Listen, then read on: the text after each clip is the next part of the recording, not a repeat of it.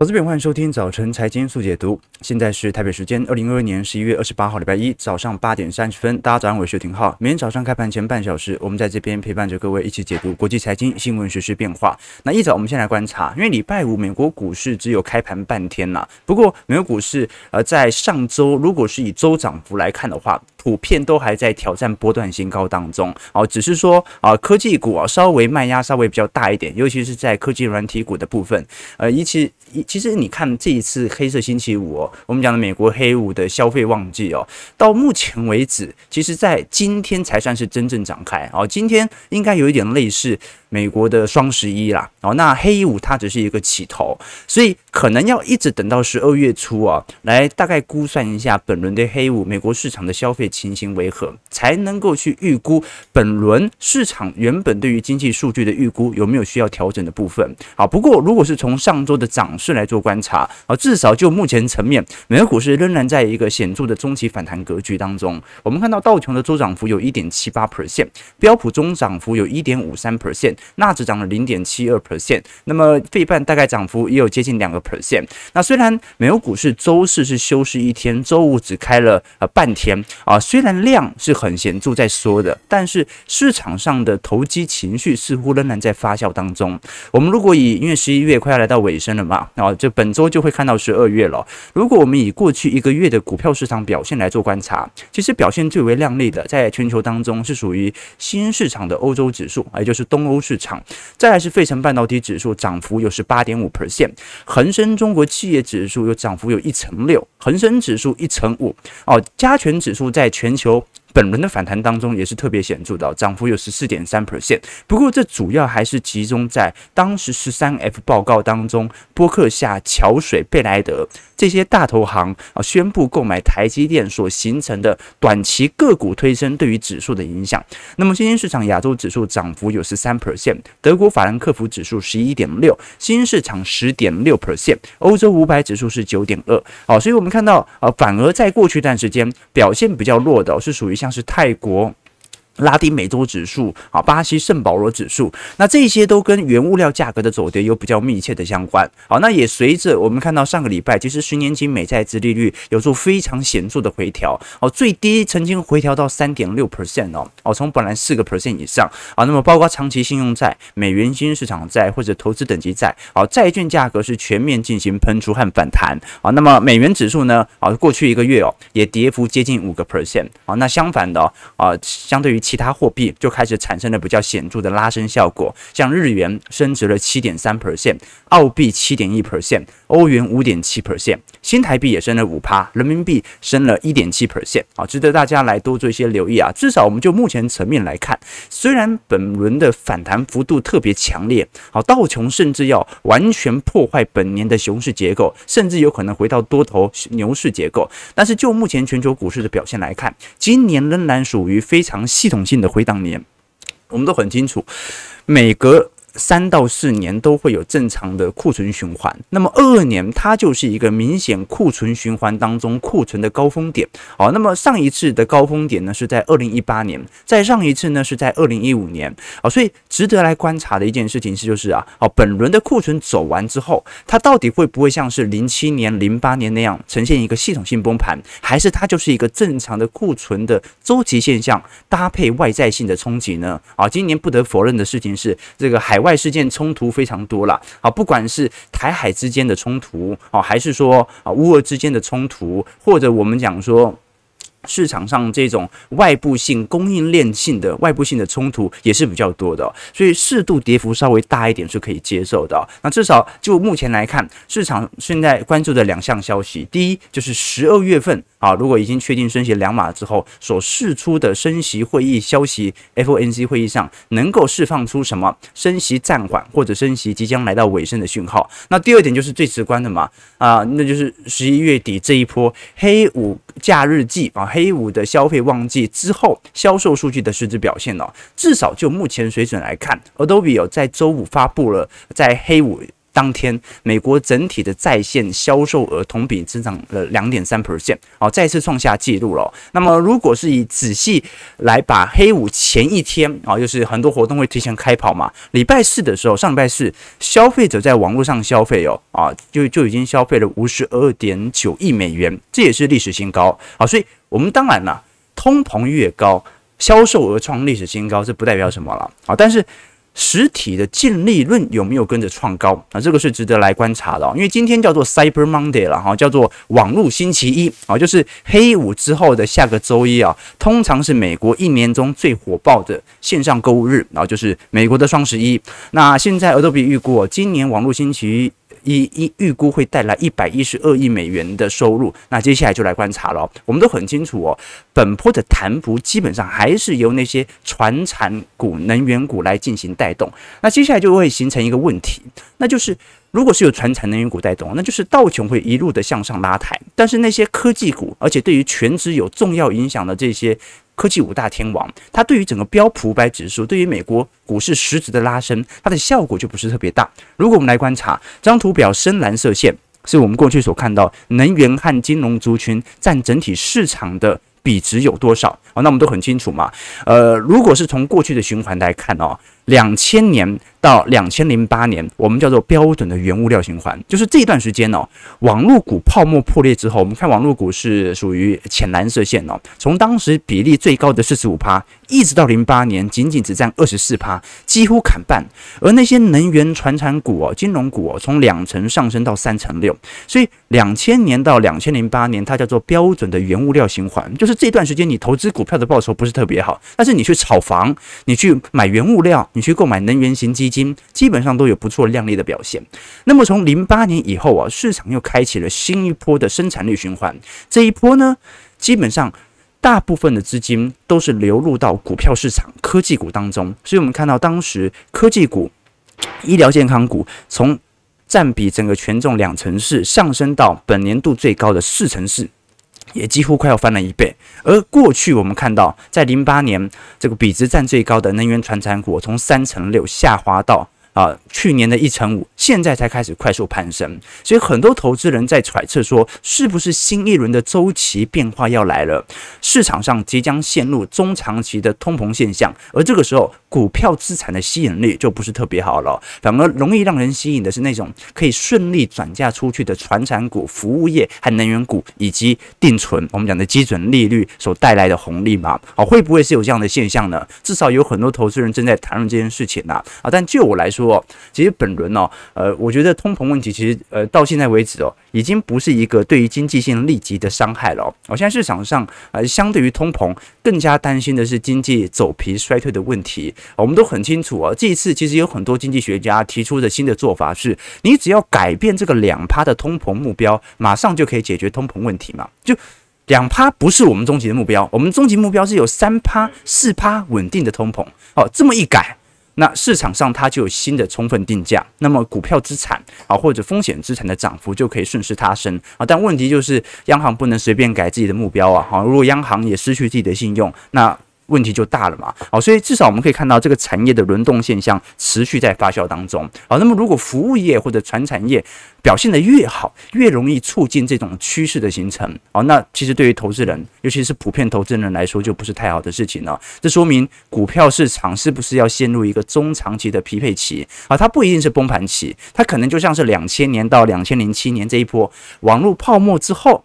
股市中长期震荡的迹象啊，不一定会长牛长熊，但就是一个中长期震荡，没什么投资报酬率的一个区间。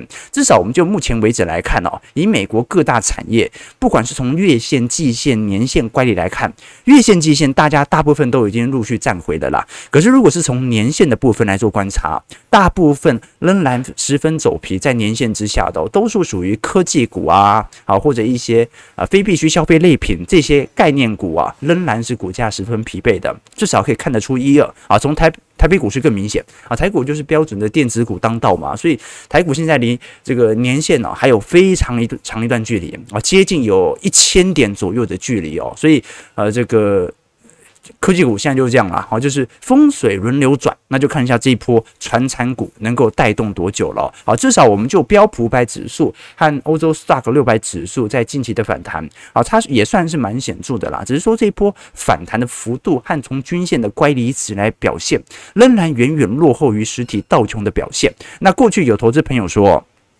美国经济如果到现在为止把它视为一个底部的讯号。呃可能是一个错误的判断哟。有一个最直观的原因，我们来看这张图哦。这张图表我是美国历史上每一次熊市的案例啊，相对于衰退时间的变化。那你会发现一个有趣的迹象啊，就是每一次基本上美国没有一个在美国衰退发生之前啊，这个就熊市就结束的。什么意思啊？观众朋友，很简单啦，就是说。基本上哦，因为到目前为止哦，我们没有一个严谨的定义，认为今年现在就是经济衰退啊。大家认为的是二零二三年即将发生经济衰退。那么按照过去历史的经验，并不是说熊市会一直到经济衰退走完，因为股价会提前反应嘛。你在经济衰退的中旬到尾半端，市场可能就预估即将要复苏，那股市可能在熊市中旬和尾半端就开始先行反弹。那现在最大的问题就是，如果是从百分之百市场经济学家所普片认识认知的经济衰退哦，目前还没发生，可是现在谈了啊，那就有违背于过去的历史惯性。过去都是熊市发生了，然后经济衰衰退也发生了，发生之后呢，熊市就会开始尝试的筑底，开启新一波的牛市。但问题就是，现在反弹已经很强烈了。如果现在就是牛市即将归来，那么美国经济还没衰退啊？哎，有一点。违背历史周期的现象，然后这是第一点值得大家啊来关注的现象。至少我们就目前为止哦，很多这个投资人，尤其我们过去跟投资朋友长期追踪的就业市场哦，是明年到底会不会经济衰退的一个重要指标。各位，我们当然可以把两个季度的 GDP 负增长直接把它视为经济衰退了，但这有点不切实际。对吧？啊，那个经济增长它跟基期效果有关嘛？你基期去年拉得比较高，那当然今年摔得比较重嘛。好，但问题是这样子哦，那就是经济衰退至少要看到有人失业嘛。可是我们看到哦，尤其这张图表非农就业数据哦，目前为止虽然在一个中长期的下行格局，但是目前的就业市场哦，老实说还算是非常紧缩的。尤其我们看薪资水平，一直到目前为止哦，薪资水平的年增率哦，哈，今年最高幅度哦。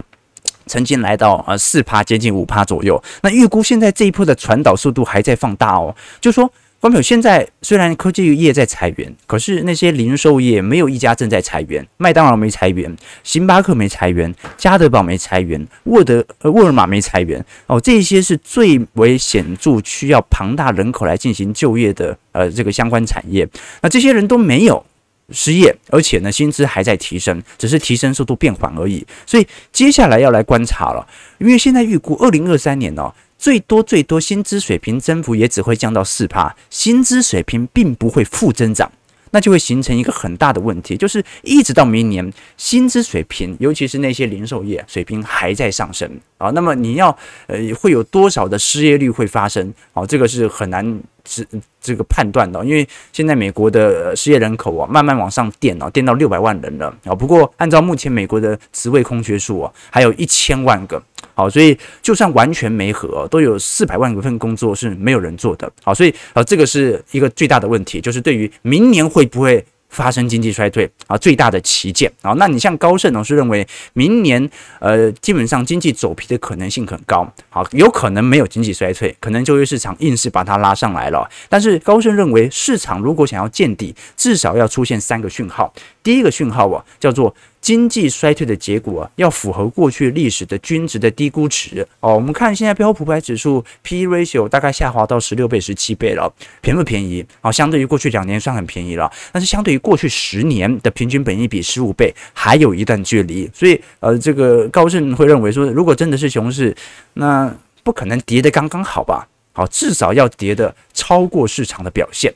那第二点呢，是经济增长的恶化势头啊，必须要达到谷底哦。好，但其实各位也感受到了，目前经济数据有大部分是属于这种制造业啊、进人采购指数的啊，有点类似领先指标的数据啊，正在进行高速的走跌。但是从实体经济数据，你是看不到那种强烈的、显著的经济极度恶化、大规模失业、企业啊，每个都在急动的状态。呃，至少在台湾也没发生。那最最后一点啊，是市场上最为关注，就是你要。呈现市场见底的最重要的迹象是利率出现峰值嘛？就是你至少要看到，呃，接下来一个月你就大概预估到利率是最高点了。可是现在还是有变数啊！啊，当时鲍尔讲的话嘛，就是你很难肯定这一次的点阵图会不会上移。我们都很清楚，这次十二月大家市场预估，我们看到这张高盛的图表，预估是升息两码嘛。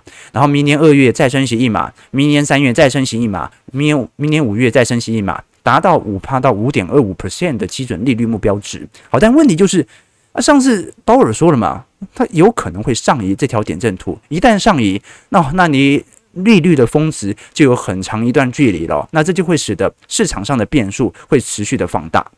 尤其呃，现在在美国房市的部分哦。高盛其实过去有跟投资朋友追踪嘛，在十月份的交易的取消率哦，基本上是已经创了历史新高。那么如果是以价格的降幅哦，也是创了历史最高幅度。我们来观察到哦，如果是以美国十月份的成屋待售销售量哦，大概暴跌了接近有三成左右，这个是二零一三年以来的最大降幅。那这很好理解，然后利率这么高，本来买房的就会缩比较多了。我们更值得观察的是，本来已经签约的。随着利率的高升之后，紧急取消合约的这些人，啊，因为这些人呢，啊，他跟台湾一样嘛，台湾不只有这个，人家人家说不太合法是红单啦，啊，或者说啊一些呃这个头期款呐、签约金、签签约金呐，如果是以这项数据来做观察的话，呃，大概有六万笔的房屋协议哦，在十月份被取消了。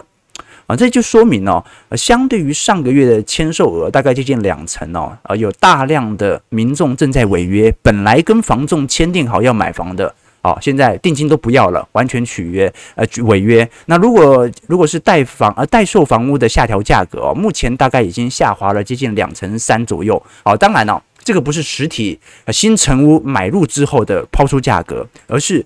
本来待售房屋，我们讲说盖好房子之后会有一个预售屋预售屋房价嘛，哦，那么本来预估的房价跟现在的房价大概落差跌幅已经接近有两成三了，然后这个是比较大的一个跌幅啦。不过它是属于纯粹预售屋本身在最高价格的判断，啊，所以这些数据都看得出来，美国现在经济数据哦，它是属于比较显著的急冻。但这个急冻啊，还没有很明显的感受到那种经济全面的恶化、大规模的失业，至少这个现象还没有发生。但我们过去跟投资朋友提到嘛，首尔最近的房价跌幅已经高达一成五了哦。好，我们节目的忠实粉丝九品啊。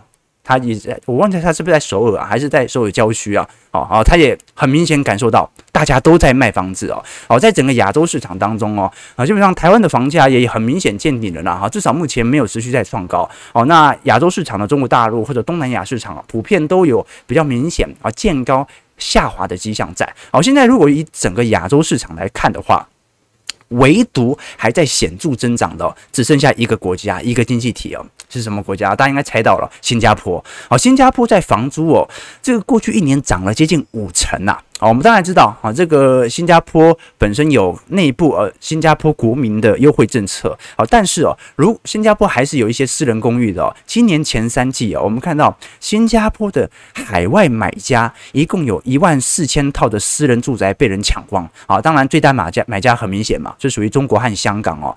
豪宅在新加坡卖了也接近八十一套，好，接近总销售额的两成。所以新加坡哦，现在不止在短短一年内哦，已经取代香港成为亚洲金融中心。System 现在很有可能啊，会接收香港成为亚洲的新炒房圣地啊！好，这个是比较显著的哦。新加坡房价到目前为止哦，在九月份、十月份还在创高，还在创高。好，我们先观察一下美国股市四大指数的表现。道琼工业指数在周五上涨一百五十二点，零点四五 percent，在三万四千三百四十三点。标普百指数下跌一点一四点，零点零三 percent，在四千零二十六点。都量缩了，这很明显。然后只开半天嘛。那纳指的部分下跌五十八点，零点五。五二 percent，在一万一千二百二十六点。费半下跌三十五点，一点二六 percent，在两千七百五十一点。那我们看得很清楚啦，其实整个均值回归的现象啊，在过去杀得过重之后啊，都开始产生了比较显著的空单回补。可是如果我们以四大指数来看哦，完全破坏熊市结构的只有道琼，道琼在周五又创了波段新高哦，虽然量是缩的。那么标普五百指数的部分哦，刚刚好碰到本轮的下降趋势线，好，所以未来一周到两周就可以判本轮到底有没有进行呃空头结构破坏的迹象了。那如果是以呃费半的部分哦，是。刚刚进行下行趋势线的突破，现在准备要挑战年线的关卡了。好，那其实我还是跟投资朋友分享了，因为四大指数每一指数回档的幅度和它的波动度不太一样。各位在进行均值回归对照的时候啊，好，你必须以自身的指数来做对照啊，你不要你投资 SPY 的拿来跟 QQQ 对比，那没有意义嘛，人家 QQQ 的波动本来就比较大。好，你买 SOXX。买费城半导体指数的 ETF 也不能拿来跟 QQQ 对比哦，那费半的波动度本来就比 QQQ 还要来得大一点。啊，所以我们过去跟投资朋友讲说，你把美国的茶叶的消费量拿来跟中国的茶叶的消费量，它是无法来做基准对照的。啊，或者你把啊这个台湾的消费水平跟韩国的泡菜消费量来做比照。啊，这也无法对比，或者德国的啤酒消费量、美国的汽车保有量等等哦，啊这个。都要分得清楚，就是每个行业、每个市场都有自然的惯性啊。那你要用自己的绩效跟本指数的绩效来进行对照，哦，这样会比较恰当哦。这很很多人投资朋友讲说，哦，最近绩效呃表现得不错，其实很明显嘛，大家赚什么钱呢？啊，股市反弹，大家赚的都是趋势的钱嘛。哦，没有人真的，你你除非你的绩效是远远大于指数，要不然那股市反弹，谁的绩效不会好呢？好，所以很多人说这是个散户中啊，感觉啊最近有抄到底，很不错啊。刚刚面以以前有那个武状元苏乞儿嘛，对不对？那不是有一幕是这个周星驰嘛？啊，这个苏乞儿不是在那个大榕树底下，然后遇到一个老师傅。啊，那他那个他叫老玻璃嘛，啊，就跟那个老师傅就跟他讲了很多很多啊，说哎，你要努力呀，要坚强啊，终有一天你会成为乞丐中的霸主。好，那这个苏乞儿就吓到哈，乞丐中的霸主那是什么？啊，那老师傅说还是乞丐，哈，刚刚懂意思吗？散户中散户中的霸主。还是散户啊，对不对哦？所以你其实如果把格局放大一点呢，你才可以了解你自己本身中长期的绩效对于本指数的周期变化为何。你是投资投资科技股的，就算不投资 QQQ，你也可以用 QQQ 来对照你本年度的绩效和中长期的绩效。但是你不能把 QQQ 的绩效拿来跟。DJI，然后拿来跟道琼来进行相比嘛，对吧？OK，这是第一点。好，那我们刚才聊到很多美国股市哦，在本指数波动的惯性哦，其中礼拜五市场上跌幅比较反应明显的哦，其实是苹果。苹果在周五。跌幅有接近两趴哦，苹果呃基本上在过去一段时间所受到股价的拖累，跟目前红海的旗下的富士康郑州厂的抗议事件有比较密切的相关。那目前呢、哦，由于郑州厂还在有大量的员工正在罢工当中，所以十一月份的 iPhone 产量哦，现在外界预估至少少三成。好，那这不一定是坏事。啊，因为现在库存很高，好，但是呢，如果是从内部的动乱来看的话，郑州厂啊至少有两万到五万人，目前是不在岗位上，而且找不到人，而且大部分呢都是属于新进员工啦，就是没有工作几天就走了。那现在呃比较大的一个问题就是整个中国市场的供应链哦啊突然之间都开始有比较明显脱节的现象了啊，就是说呃大家都很清楚嘛。我们过去跟投资朋友提到了中国确诊人数，因为在过去十天哦，几乎是翻了一倍。观众朋友，你看在呃四月中旬的时候，当时上海疫情单日确诊最高峰哦是两万八千人哦，哦这个十一月二十五号就已经到来到三万四千人了。哦，那今天搞不好已经突破四万了，所以我们现在中国大陆的疫情呢，是比四月份当时上海的疫情高峰还要来得严重非常多。所以按照这个趋势哦，除非马上进行封城，要不然，呃。你看这种趋势，这种上升趋势线哦，这很快哦。尤其现在中国的抗议活动，大家如果去看一下 Twitter 或者相关的网站哦，都知道啊，目前啊大陆的抗议运动啊是多点开花，到处都有哦。这种更有利于疫情的扩散哦，所以很快很快哦，要么就是大规模封城即将要来袭，要么就是哦中国真的离解封不远了啊，可能被迫解封也有可能哦。哦，我们看到礼拜五中国人行才宣布今年第二度进行降准。啊，这一次又降了二十五个基点哦，预估会释放人民币大概有五千亿元哦，以此来鼓励银行业啊，对于家庭和企业的放款呢持续的增加啊。但现在的整个层面的问题哦啊，不只是我们看到啊，中国内部供应链呢有可能会再掀起新一波的冲突哦，哦，内部的稳定性，还有是否会把内部的矛盾往台海局势来做投放，哦，这个都是值得观察的。所以我们看到苹果股价最近有比较显著的反应哦，也。可以看得出来，市场投资人对于呃这个市场的一些看法啊，其实你可以理解啦哦，这个大陆呃迟迟不肯开放，还是有跟医疗体系的负荷有关嘛。我们过去跟投资朋友提过啊，如果是以 ICU 的容载量来做观察的话，全球表现最为亮丽的哦，其实就是台湾。好，再来是沙乌地阿拉伯啦，或者哦这些比较新加坡啊、南韩啊，然后这些比较呃这个属于呃这个亚洲集体行为的社会，而且属于高所得社会哦。但是我们看到中国大陆哦，呃这个中国大陆它的 ICU 的承载量啊，甚至比伊朗还要来得低。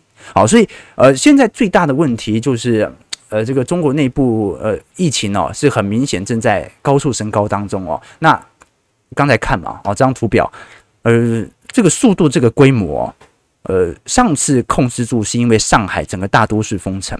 那这个速度和这个规模，现在疫情又是多点开花，不限于上海，不限于大都市。那么是否隐含着接下来中国的封城的程度啊，会是？二零二零年，当时三月份到五月份以来最大规模的封城行为再度展开呢？哦，这个是值得大家来做一些留意的哦。这对于全球的供应链和通膨都有可能产生新一轮的影响好，值得大家来多做一些留意。好，那我们最后马上来回来看一下整个台北股市层面的变化。台股呃，外资在过去几天的。买超力道算是蛮显著的了，可是这一波你看到那一只其实也算是人走茶凉，意兴阑珊。礼拜五虽然加权指数小跌五点，可是现在本轮反弹也弹了一两千一百点了嘛，好，这一波几乎没回档，收在一万四千七百七十八点，而且礼拜五成交值哦还收在两千三百亿以上哦，这代表多空对坐的力道蛮强劲的。那外资在周五我们看到是小卖了零点七亿，投信则是买超了十亿。不过到目前为止，因为小台哦转多单也不是转的特别显著啦，那加上融资余额也没有大幅攀升哦，所以现在市场更有一点还在。筹码大部分集中在外资手上的迹象。我们看到过去一周加权指数的周涨点是两百七十三点，周线连四红龙，等于等于是连涨一个月了。十一月份以来，现在是弹了一千八百点啊。但是如果是以最低点来做观察的话，本波弹幅是已经来到两千一百点了。那现在即将进入到十二月嘛，十二月如果联准会再释放出如当时市场所乐观的放缓升息的讯号的话，那么整个台币的走势它就会维持在一个偏。偏强的趋势区间，那么就算散户不买，台股都很有可能会撑在这样的一个高位。好，那其实散户不买哦，是台北股市撑在高位或者持续走高最重要的关键啦。我们都很清楚哦，这一波外资买的非常多。如果各位看一下外资买卖超，过去一个月哦。哦，几乎把过去三个月都买回来了。好，但是这一波的买超，如果它没有人可以抛，它就必须要持有在手中，股价跌的可能性就会来得更低。你可以留意，在过去一周哦，外资的买卖超大部分都是集中在金融族群啦。啊，你像是永丰金买了七点四万张。中钢、元大金买了五万张，星光金、联电买了三万张，兆丰金、利基电买了二点五万张，中信金、台企银、长荣也买超过两万张哦，所以它主要还是挑选这些流动性比较好的、具有提题材的金融股来进行拉抬。那我们最后看一下富邦金的法说哦，富邦金礼拜五公布法说，前三季的净值年减有三千一百一十九亿，每股净值下滑到三十六点八块，也是几乎是砍半了。不过，如果我们观察富邦金，其实获利的下降。水平哦，它并不像是国泰金下滑力度来的这么大。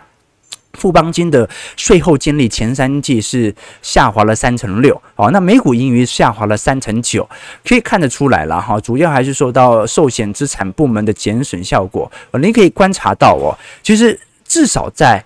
富邦金各子公司的层面呢，亏损最多的肯定是富邦产险了。好，这个各大防疫保单都是理赔一堆了。可是各位如果观察到，如果是以富邦银来看，前三季的获利其实还在增长哦。好，这说明整个升息的题材在富邦银的扩展是有比较显著的拉抬的。那富邦人寿啊，虽然获利幅度。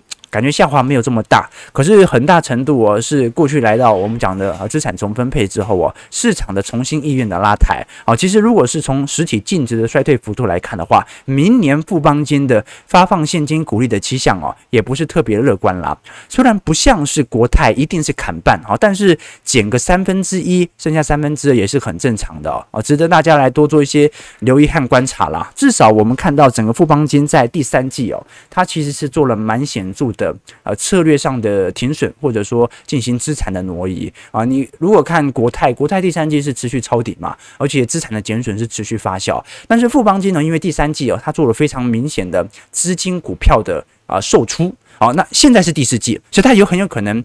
第四季初，比如说十月份，他就偷偷买回来也不一定，很难说。但是至少第三季，因为它的操作迹象是偏向于售出股票和资产的，所以形成它的资产增值啊，相对于去年九月份，哎，反而又增加了啊，来到了十点七兆啊。不过净值还是下滑了，因为这个跌那么多啊，不太可能把所有股票、债券全部卖掉嘛啊，所以可以看得出来了啊。现在整个寿险业在今年的股债投资普遍是比较惨烈，但是富邦金如果是以整个寿险啊产业来做观察的话，它的投资绩效不算差，而且手握的现金哦，目前有两千三百一十八亿。呃，关我们刚才提到说嘛，今年它的减损力度哦，呃。其实也就是两三千亿而已哦，所以它现在还有两三千亿的现金水位哦，可以拿来抄底哦。这说明的就是哦，它其实对于第三季的当时台北股市的后市哦，或者对于全球股市的变化，本身就不是特别看好，所以预留了一些现金。